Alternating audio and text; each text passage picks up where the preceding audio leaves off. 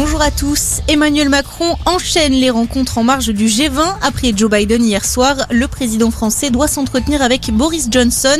Au menu, l'épineux dossier de la pêche post-Brexit. Hier, le Financial Times a publié une interview du président français. Il dénonce un manque de crédibilité du Royaume-Uni.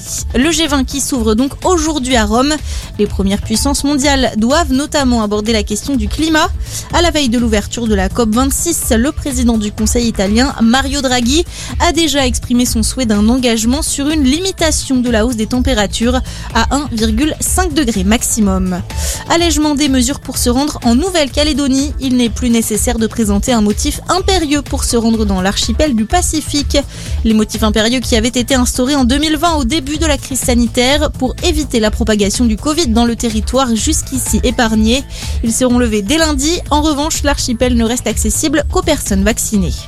Éviter les débordements au soir d'Halloween, c'est l'objectif des préfets de plusieurs départements qui ont pris des arrêtés en ce sens. Les transports de carburant et de feux d'artifice sont donc interdits dans le Puy-de-Dôme et les Alpes-Maritimes. La consommation d'alcool sur la voie publique est également interdite dans le Rhône. La manifestation du million, c'est ce qu'espèrent les opposants au général Abdel Fattah el-Bourhan au Soudan. L'agent militaire au pouvoir a dissous les institutions lundi dernier et arrêté la plupart des dirigeants civils. Des mesures qui ont provoqué la colère de la population. Une importante mobilisation est en cours depuis cinq jours. La répression a déjà fait au moins huit morts. Les dirigeants du mouvement appellent les habitants à manifester aujourd'hui dans la capitale, Khartoum.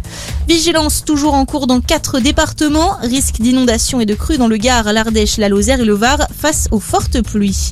Et puis attention, on change d'heure cette nuit. C'est ce week-end que plusieurs pays, dont la France, passent de l'heure d'été à l'heure d'hiver.